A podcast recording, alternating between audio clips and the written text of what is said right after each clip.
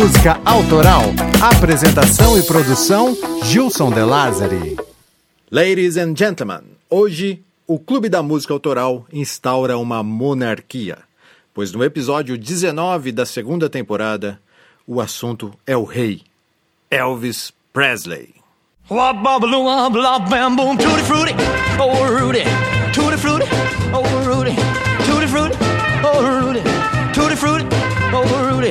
oh Rudy. Boom. I got a gal named Sue. She know just what to do. I got a gal named Sue. She know just what to do. She roll me to the east, she roll me to the west. She's a gal that I love best. Tutti frutti, oh Rudy. Sim, hoje entrarei em contradição pois Elvis Presley jamais escreveu uma música. Sendo assim, ele não é um autor, que por sua vez explica o nome desse podcast, Clube da Música a, a Autoral. Mas quer saber? Como uma legítima monarquia, eu decreto essa regra nula, por um episódio pelo menos, né? Pois Elvis, como rei, pode mais. Tutti tutti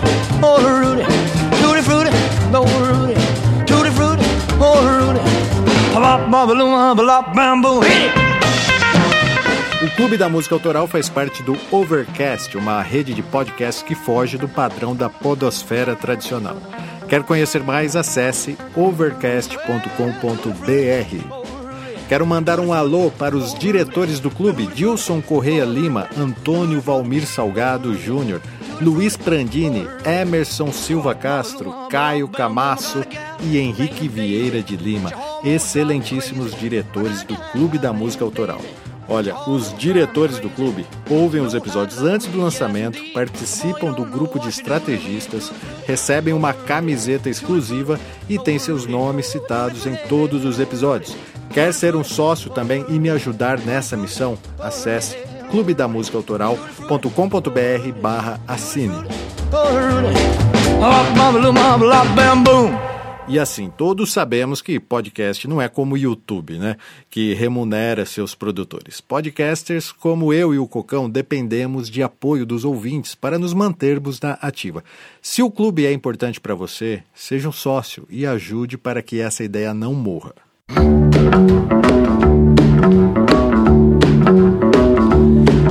You know I can be found sitting home all alone. If you come around, at least please tell the phone. Don't be cruel to who heart is true. Vocês sabiam que cada episódio do clube tem uma playlist no Spotify, né? A novidade é que agora essas playlists também estão no Deezer. E é graças ao ouvinte Will que me ensinou como migrar as playlists. Valeu, Will! Mas por falar em Spotify, eu tenho uma outra notícia maravilhosa. Só que eu vou deixar o Cocão falar dessa vez. Olha a mensagem que ele me mandou de manhã. São, só pra constar, o clube agora tá no Spotify, mané. Glé, glé, glé, glé.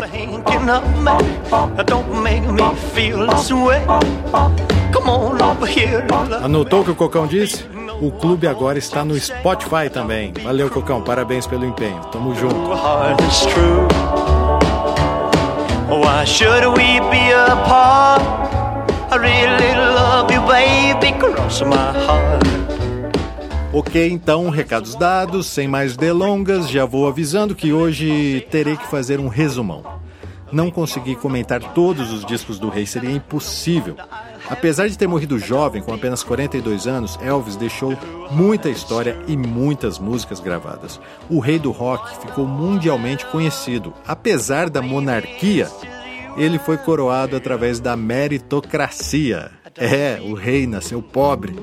Mas vou te contar essa história desde o comecinho. Bora lá.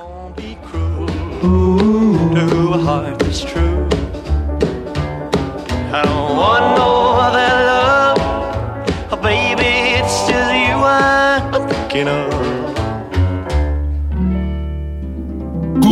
da Música Autoral.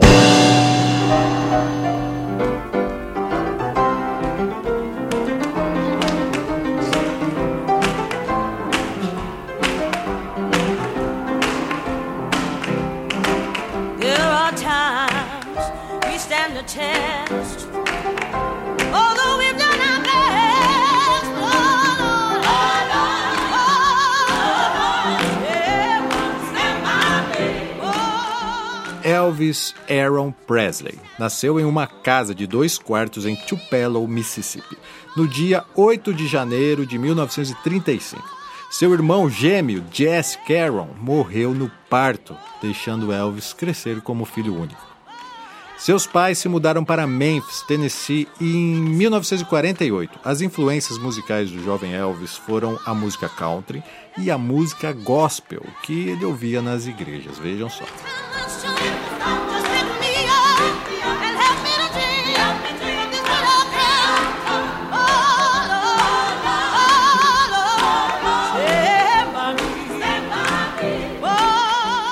Um fato curioso sobre o jovem Elvis foi que aos 11 anos ele desenvolveu uma tara por armas, armas de fogo, dar tiros, ele queria ter um rifle.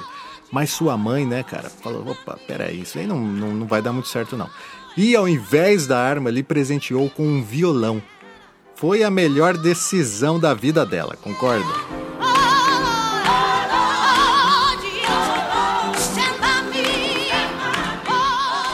Elvis, com 18 anos, já trabalhava como motorista de caminhão. Ele foi até um estúdio em Memphis e pagou para gravar duas músicas em um compacto simples, do qual ele entregaria de presente para sua mãe, que adorava ouvir ele cantar. Elvis pagou 4 dólares pelo trabalho. E no disquinho, uma das músicas que acabou até sendo regravada por ele no futuro era My Happiness. Evening shadows make me blue when each weary day through. How to be. De passagem pelo estúdio, o executivo e produtor musical da Sun Records, Sam Phillips, ouviu o jovem Elvis cantando e o incentivou. Era um garoto que ele tinha talento, sabe? Pouco tempo depois, em 1954, Elvis começou sua carreira como cantor realmente. E ele foi convidado por Sam Phillips para gravar um R&B chamado That's Alright de Big Boy Crudup. Mas dizem que no estúdio da Sun Records, Elvis deu uma travada, pois ele não conseguia encaixar a voz no andamento que os músicos estavam tocando, que segundo ele era muito lento. Elvis perguntou se ele poderia tocar o violão e assim sugerir uma nova levada. É nesse momento que muitos dizem que nasceu o rock. Mas é cômico, pois para Elvis ele precisava apenas acelerar o ritmo para encaixar a voz. Ouça That's Alright Mama, um dos embriões do rock and roll.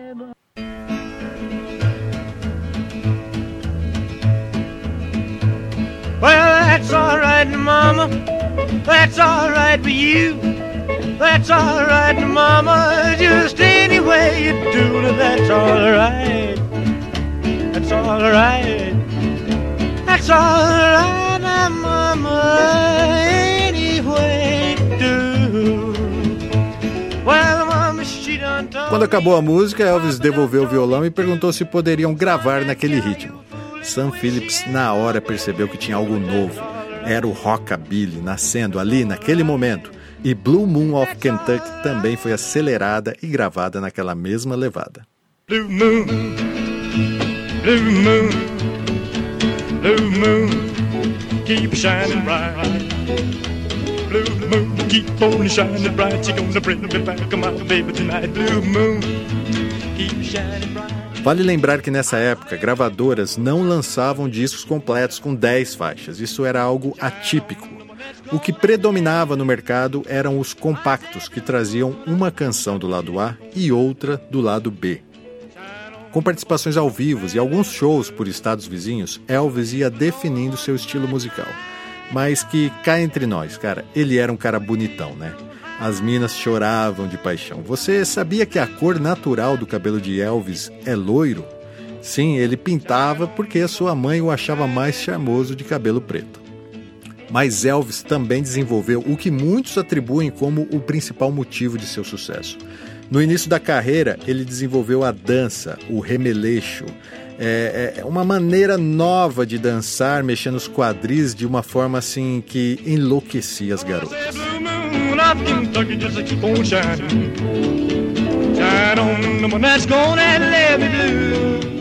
Em uma das primeiras aparições de Elvis em um programa de TV, os dirigentes da emissora pediram para que os operadores de câmera focassem Elvis apenas da cintura para cima.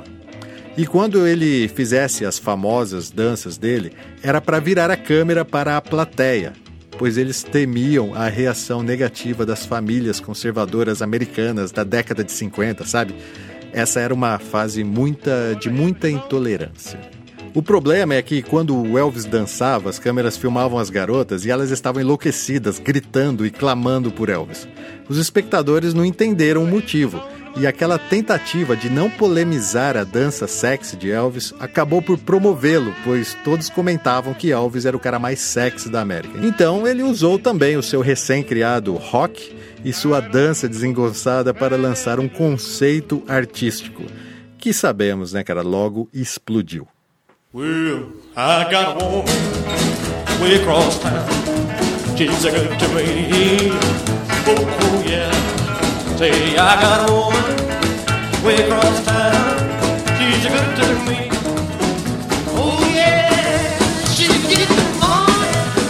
Elvis então começou a trabalhar como um louco. Ele gravava vários compactos que chegavam às lojas e já se esgotavam. A primeira canção gravada por ele a chegar ao topo da Billboard Hot 100 foi Forgot to Remember to Forget. I forgot to remember to forget her.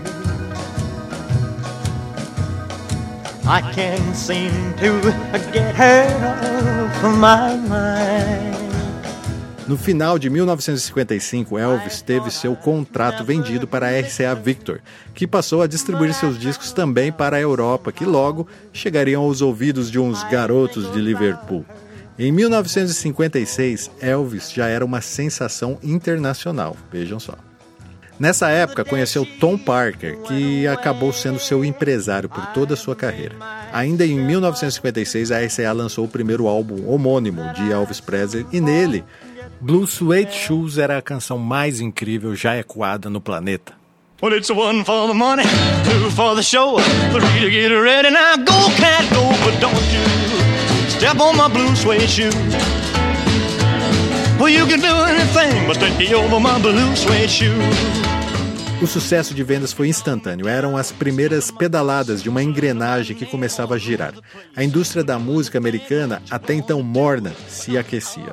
No mesmo ano, a RCA lançou o segundo disco, intitulado Elvis.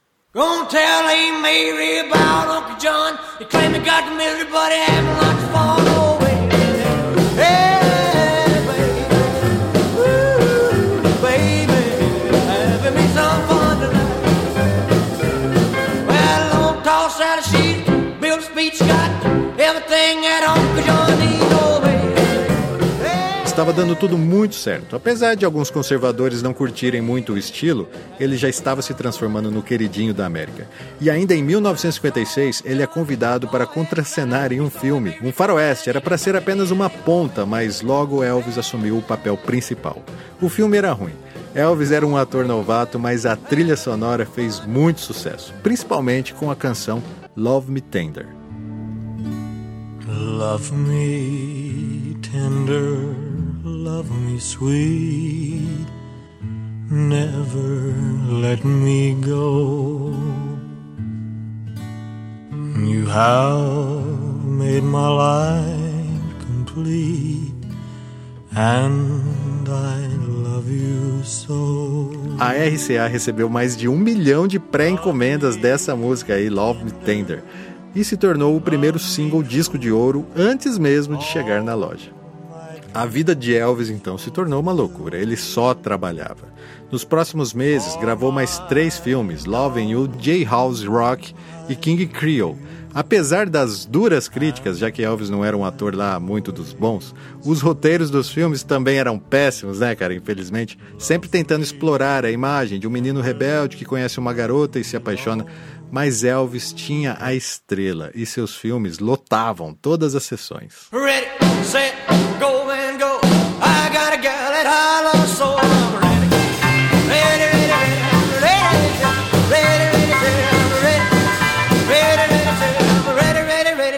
rock and roll, going down to the corner, pick up my sweetie pie. Give my rock and roll, baby, she's apple of my Antes de ser o rei do rock, Elvis foi denominado o rei da guitarra pois ele sempre se apresentava com seu violão a tiracolo. E na América, violão se chama guitarra, né? Vocês sabem. Em outubro de 1956, Elvis foi protagonista do primeiro show de rock de arena. Aconteceu no estádio Cotton Ball, em Dallas, e estavam presentes 27 mil pessoas que mal ouviam o que Elvis conseguia cantar, pois os sistemas de som dessa época não geravam potência sonora suficiente.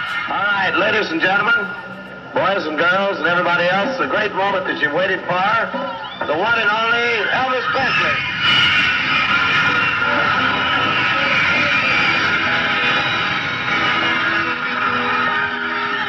Em janeiro de 57, Elvis fez uma de suas famosas apresentações no programa Ed Sullivan, e ele havia prometido para sua mãe que cantaria uma música gospel em sua homenagem.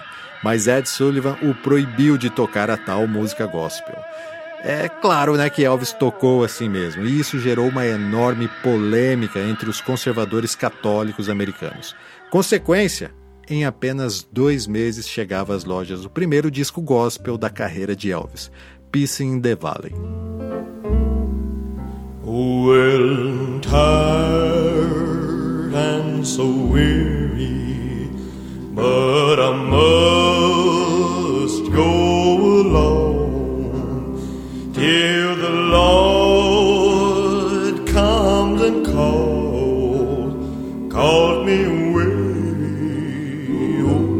Então a RCA Victor teve uma grande sacada. Eles notaram que as trilhas sonoras dos filmes que Elvis atuava poderiam ser vendidas em long plays, e foi o que fizeram.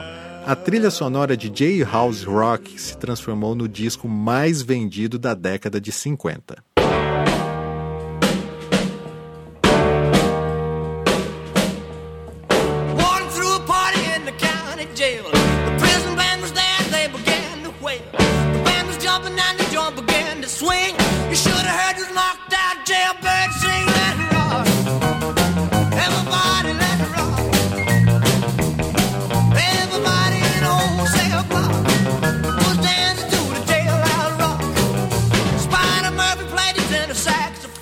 Ainda no final de 1957, a gravadora lançou o primeiro disco de Elvis interpretando músicas natalinas. Nem preciso falar que foi um estouro de vendas, né?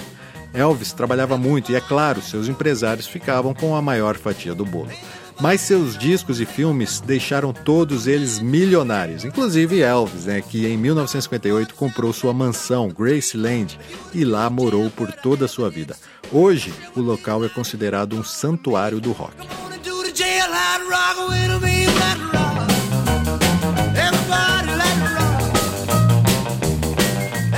Então aconteceu algo inesperado. Elvis foi convocado para o exército, cara. Como assim? A gravadora tinha como dispensá-lo, mas Elvis era patriota e queria ir. Então seu empresário Tom Parker teve a intuição de que aquilo fortaleceria ainda mais a imagem do cantor e o incentivou. Elvis ficou no exército por dois anos, até 1960, e em boa parte desse período esteve na Alemanha. Well, I'm itching like a man on a fuzzy tree. My friends say I'm acting wild as a bug. I'm in love. I'm all shook up. Ooh, ooh, yeah. Quem é roqueiro como eu sabe, o rock já esteve à beira da morte muitas vezes. Ah, o rock morreu. Quem nunca ouviu essa frase, né? Pois bem, só por curiosidade, saibam que a primeira vez que o rock quase morreu foi por volta de 1958, pois Chuck Berry, pouco tempo após ter lançado Johnny B. Good, foi preso. Little Richard, com sua canção recém-lançada, Good Golly Miss Molly, era tirado de cena simplesmente por ser homossexual. Jerry Lee Lewis, que estava estourado nas paradas com a canção Great Balls of Fire, foi preso pois casou-se com sua prima de 13 anos. E Elvis foi convocado e estava servindo seu país na Alemanha. Olha, foi por pouco. Mas se alguma dessas vezes o rock realmente quase morreu, foi em 1958. I'm in love. I'm all shook up.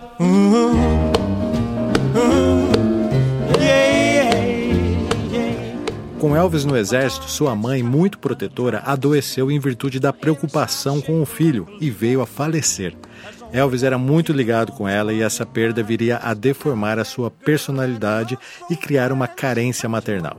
Pouco tempo depois, ele começou a namorar Priscila, que na época tinha apenas 14 anos.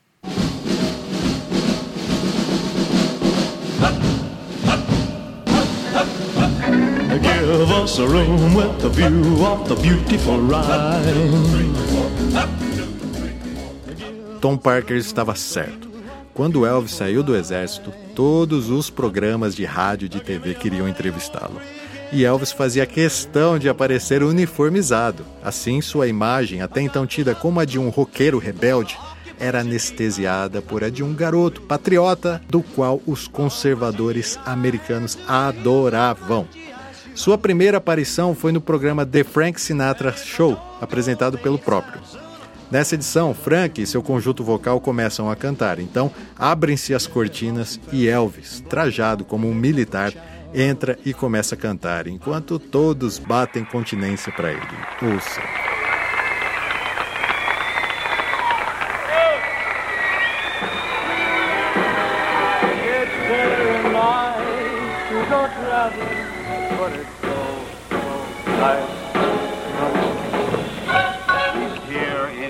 Foi genial. Elvis, que já tinha um conceito artístico incrível e era idolatrado pelos jovens, agora ele também era o queridinho das famílias. A RCA lançou imediatamente o álbum Elvis is Back e nem preciso falar que vendeu mais que água no deserto, né? Ele já era o rei do rock. Fever.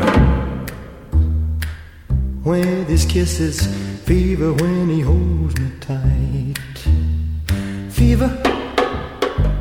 I'm his missus. Daddy, won't you treat him right? Elvis se casou com Priscila em Las Vegas e ficaram juntos até 1973. Eles tiveram uma filha, Lisa, que num futuro bem distante se casaria com Michael Jackson, outro rei, né? Mas o, dessa vez o rei do pop.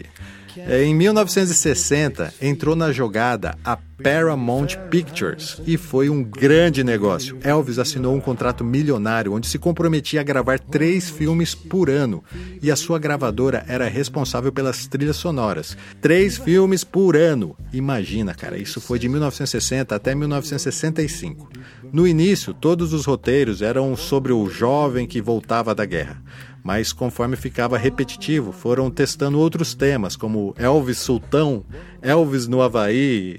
A única coisa em comum eram os roteiros, né? Sempre terríveis, com raras exceções, claro. You ain't but a hound dog, crying all the time. You ain't but a hound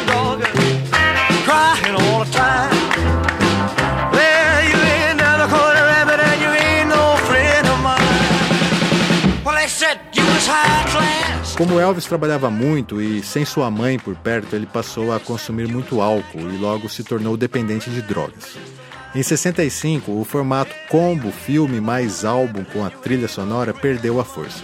O rei do rock precisava ser reformulado.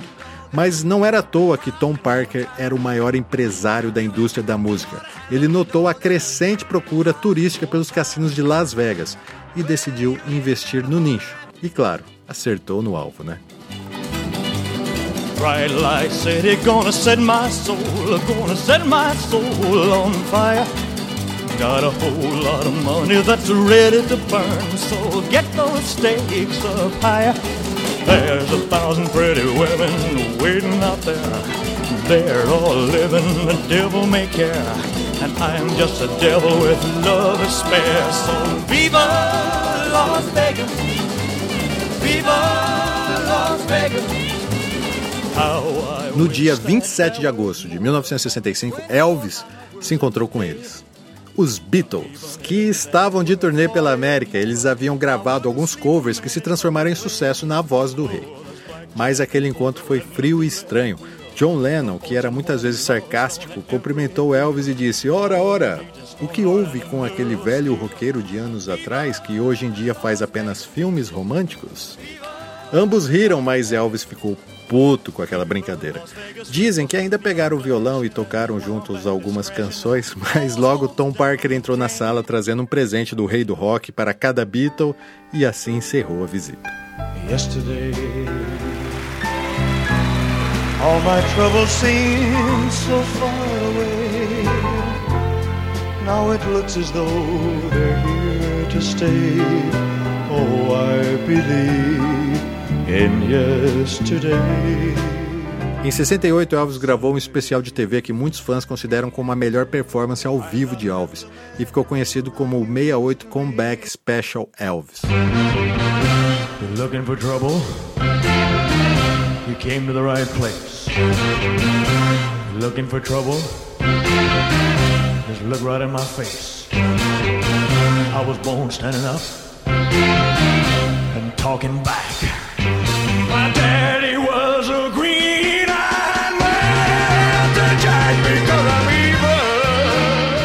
Um fato inusitado sobre essa apresentação é que apenas alguns dias antes de ir ao ar pelo canal NBC, Martin Luther King, o maior líder do movimento civil pelos direitos dos negros americanos, foi assassinado.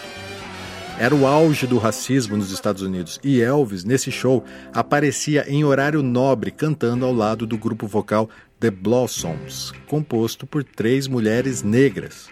Elvis foi muito criticado, pois ele havia se tornado o cantor queridinho dos conservadores, né? Essa ocorrência acabou por afastar Elvis do contato com o público, mas vale lembrar que Elvis se tornou rei cantando músicas de negros. Como assim agora ele estava sendo criticado por se apresentar ao lado de negros, né? Bom, para explicar essa história, terei que voltar um pouco essa fita.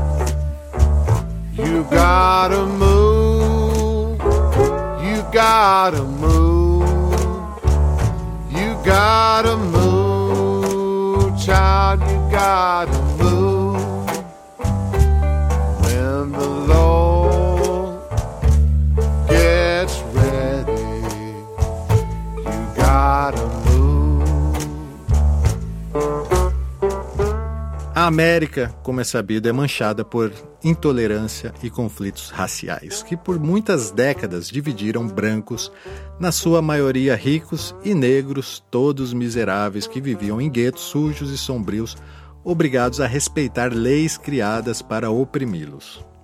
A música e a religião eram os únicos meios que estas pessoas tinham de expressar os seus sentimentos, e fazia isso melhor do que ninguém, principalmente com o blues. You may be rich, child, you may be poor. But when the Lord gets ready, you gotta O som que conhecemos através de Elvis e ficou famoso com o rock and roll já existia muitos anos antes dos primeiros rockers brancos surgirem nas paradas de sucesso, né? O blues e o rhythm and blues eram mania entre a juventude negra desde o final da década de 30 e começo de 40. Porém, era segregado e boicotado pelos brancos. Música de negro não presta, diziam os racistas, né? Consequentemente, ela só era tocada em encontros de negros. A Sun Records, que foi a primeira gravadora de Elvis, percebeu ao ouvi-lo cantando que, apesar de branco, ele conseguia cantar como os negros. De forma audaciosa, o lançou no mercado. Mas, diferente do que muitos pensam, Elvis não foi aceito assim de cara, não. Ele dividiu tudo e todos, pois para os negros era injusto um branco ganhar dinheiro com a música negra. E para os conservadores racistas era um absurdo um branco cantando música de negro. Elvis ficou na linha de tiro, mas ele era jovem e, como sabemos, se saiu bem, né?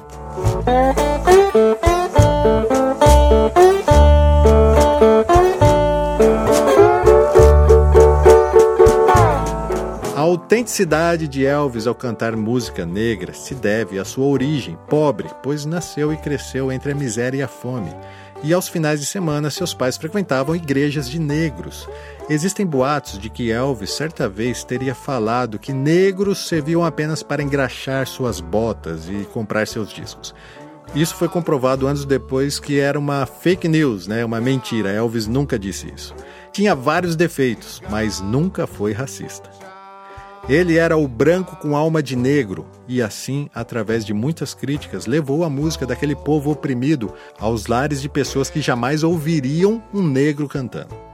James Brown disse uma vez que ele, Elvis, ensinou a América Branca a se ajoelhar perante a música negra. Ou, nas palavras do próprio Elvis, minhas canções exprimem doses de inconformismo. Na verdade, é apenas a minha natureza se expressando. Quem tanto se preocupa com o balançar das minhas pernas deveria parar, olhar e fazer alguma coisa pelos pobres que, quando balançam seus corpos, é muitas vezes para se aquecerem e conseguirem enganar o frio. Palavras de Elvis Presley.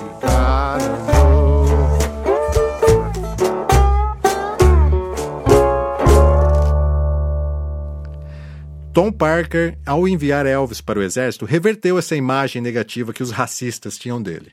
Mas em 1968, logo após a morte de Luther King e aparecendo na TV em horário nobre, cantando Let Yourself Go ao lado de três moças negras, Elvis se viu novamente em 1950, tendo que provar suas origens.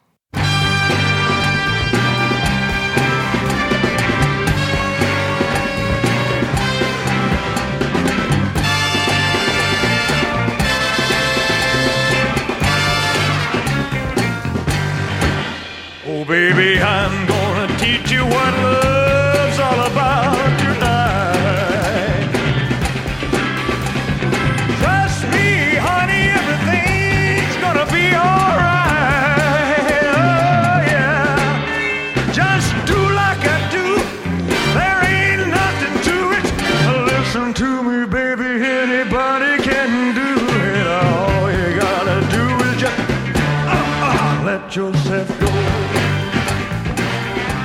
Após esse lamentável ocorrido, Tom Parker concordou em dar um tempo para Elvis.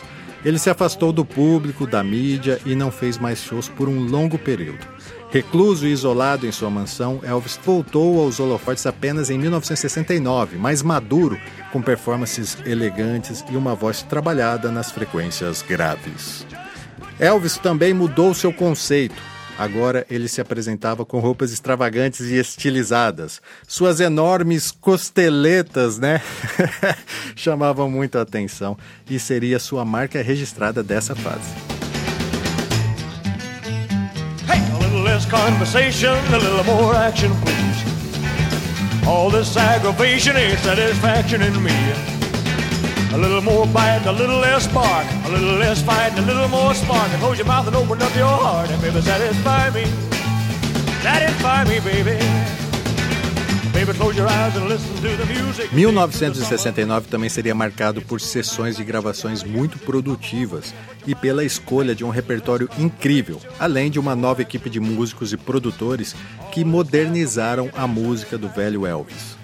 A resposta foi imediata e o álbum From Elvis in Memphis é considerado antológico e muitos críticos apontam como o melhor álbum do rei do rock.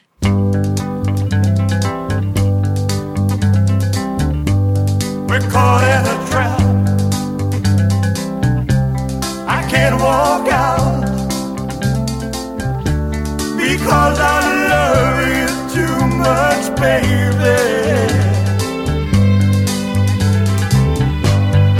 Why can't you see what you're doing to me? When you don't believe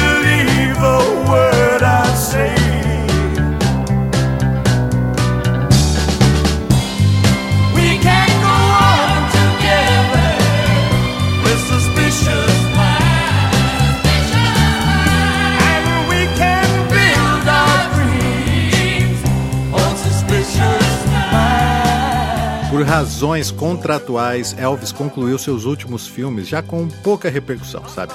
A década de 70 é marcada pelas longas temporadas em Las Vegas e de lá saíram grandes discos ao vivo. No mesmo ano, Elvis passou a se dedicar ao karatê, sim, a luta. e ele foi além, levou os movimentos do karatê para suas performances ao vivo. Legal, né? Os kimonos de karatê também foi a influência que ele usou para criar as suas roupas brancas tradicionais dessa época aí, né, junto com a costeleta.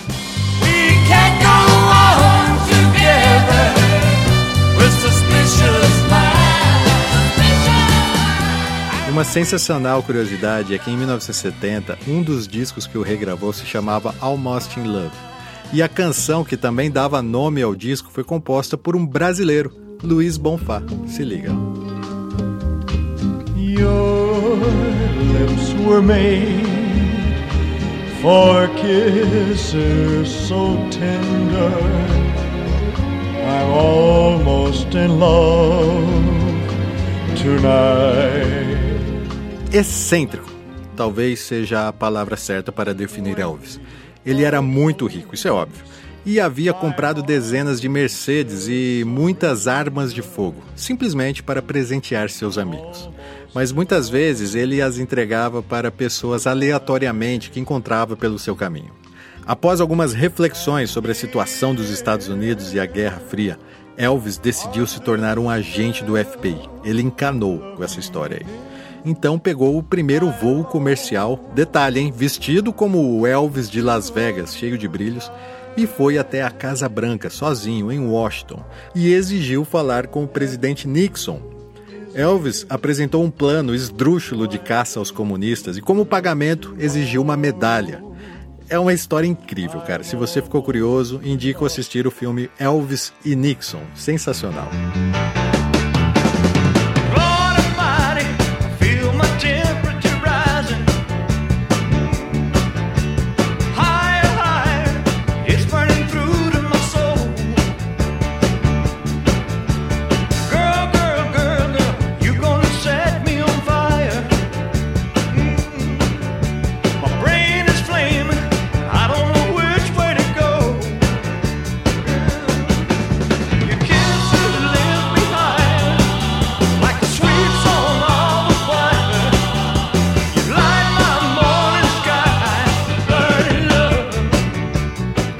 Anos 70 de Elvis acabou marcado por muitos altos e baixos na vida pessoal do rei. Seu divórcio com Priscilla Presley o deixou muito abatido nessa época. Ele começava a ficar acima do peso. Elvis e Tom Parker também se desentenderam, foi uma briga feia e ao fim ele o demitiu. Deprimido e persuadido pela família, Elvis acabou contratando de volta Parker, mas após tantos conflitos, a relação nunca mais foi a mesma. Porém, Elvis deu a volta por cima de novo. Em 1973, o seu espetáculo Aloha from Hawaii foi o primeiro show transmitido para o mundo via satélite. Ao todo, 40 países assistiram Elvis no Havaí ao vivo. Estima-se um bilhão de espectadores.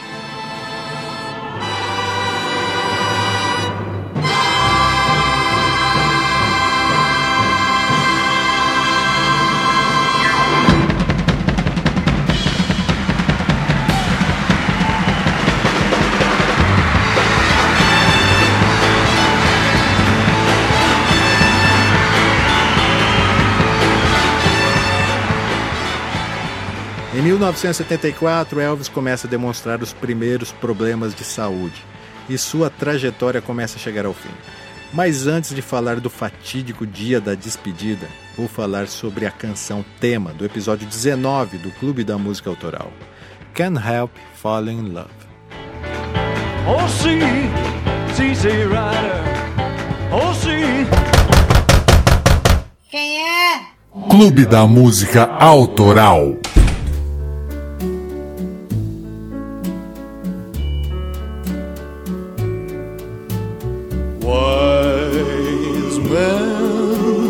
Say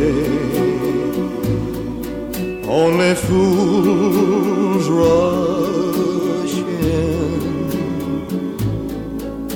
but I can't help falling in love with you. Essa canção foi apresentada pela primeira vez no filme de 1961, Elvis Blue Hawaii, e foi escrita pelo compositor George Wise, que lembrou em entrevista que nem os produtores do filme, nem os produtores musicais de Elvis gostaram da música, mas Elvis ficou fascinado e insistiu em gravá-la. Hoje é a música romântica mais executada do mundo e um clássico das cerimônias matrimoniais. I stay? Would it be a sin if I can't help falling in love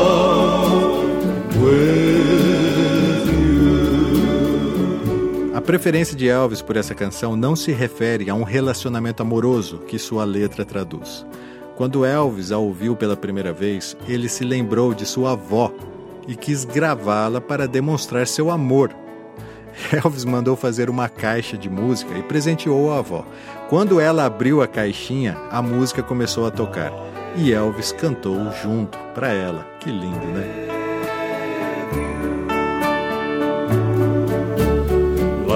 A river flows surely to the sea. Darling, so it goes. Some things are meant to be.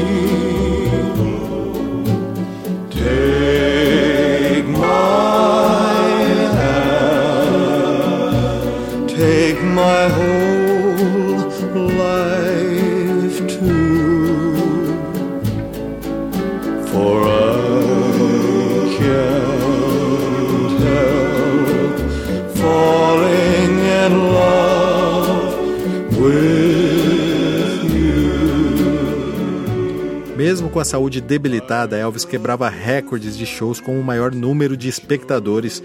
Isso ele conseguiu por três vezes seguidas, sendo o último em 1975, quando se apresentou para 65 mil pessoas em Boston. Em 1976, Elvis faria ainda mais 100 shows em uma mega turnê americana considerada a maior de todos os tempos. No dia 26 de junho de 1977, Elvis fez seu último show em Indianápolis e, como era de praxe, ele encerrava todos os seus shows cantando a música Can't Help Falling in Love. E esse show não foi uma exceção. Essa foi a última canção apresentada ao vivo pelo rei do rock aos seus súditos.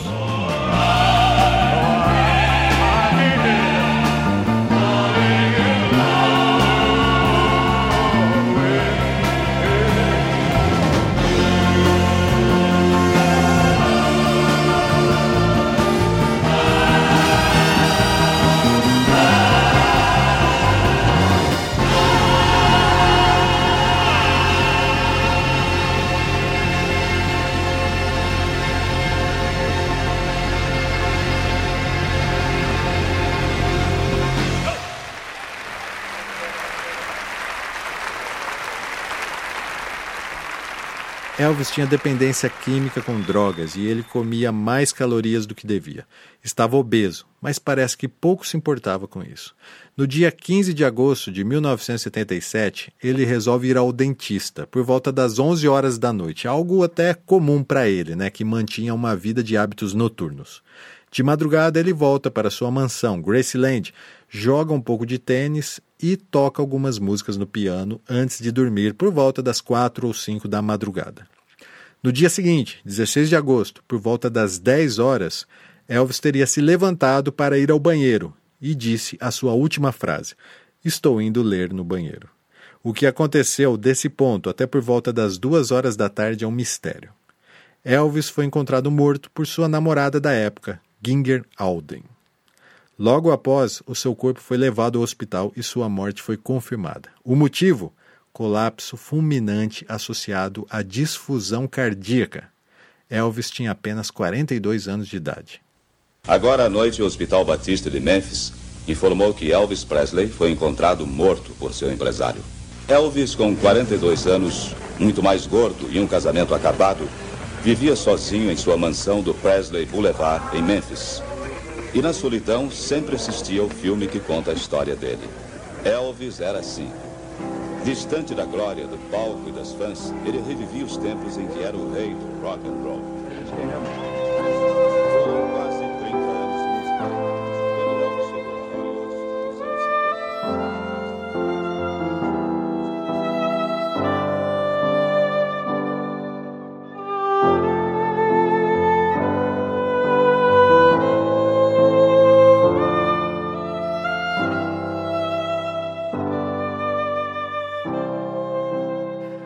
Mas será que Elvis morreu realmente? Teorias bizarras surgiram logo após a sua morte, entre elas relatos de vizinhos que viram um helicóptero descer em Graceland no dia da sua morte. Estranho, não? Para reforçar, Ellen Foster, amiga íntima de Elvis, afirma ter recebido uma ligação do rei algumas semanas antes, pedindo para que ela não acreditasse no que aconteceria nos próximos dias. Sinistro, hein?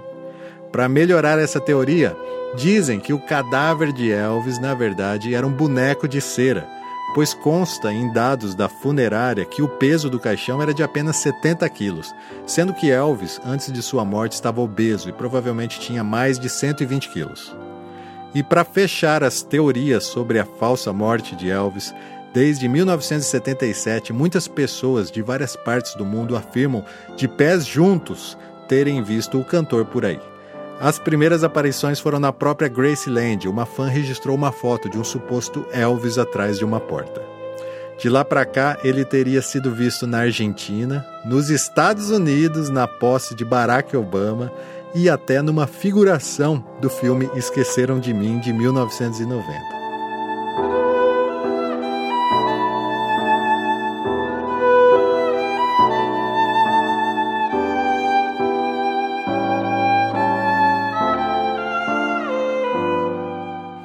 Contudo, independente de teorias, uma coisa eu posso te garantir, cara ouvinte do clube: Elvis não morreu. A cada vez que lembramos dele, ouvimos sua música ou suas histórias, Elvis renasce no íntimo de cada um de nós, concordam? E é assim que encerro o episódio 19 do Clube da Música Autoral.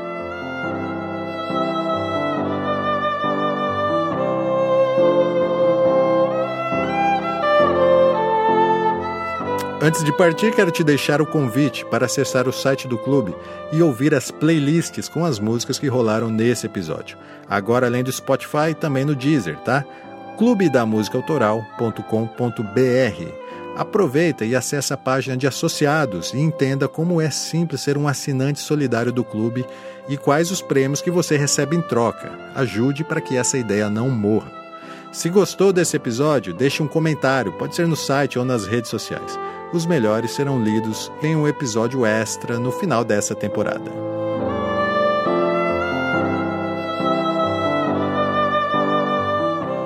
Olha, Elvis já deixou o recinto e eu também tô indo nessa.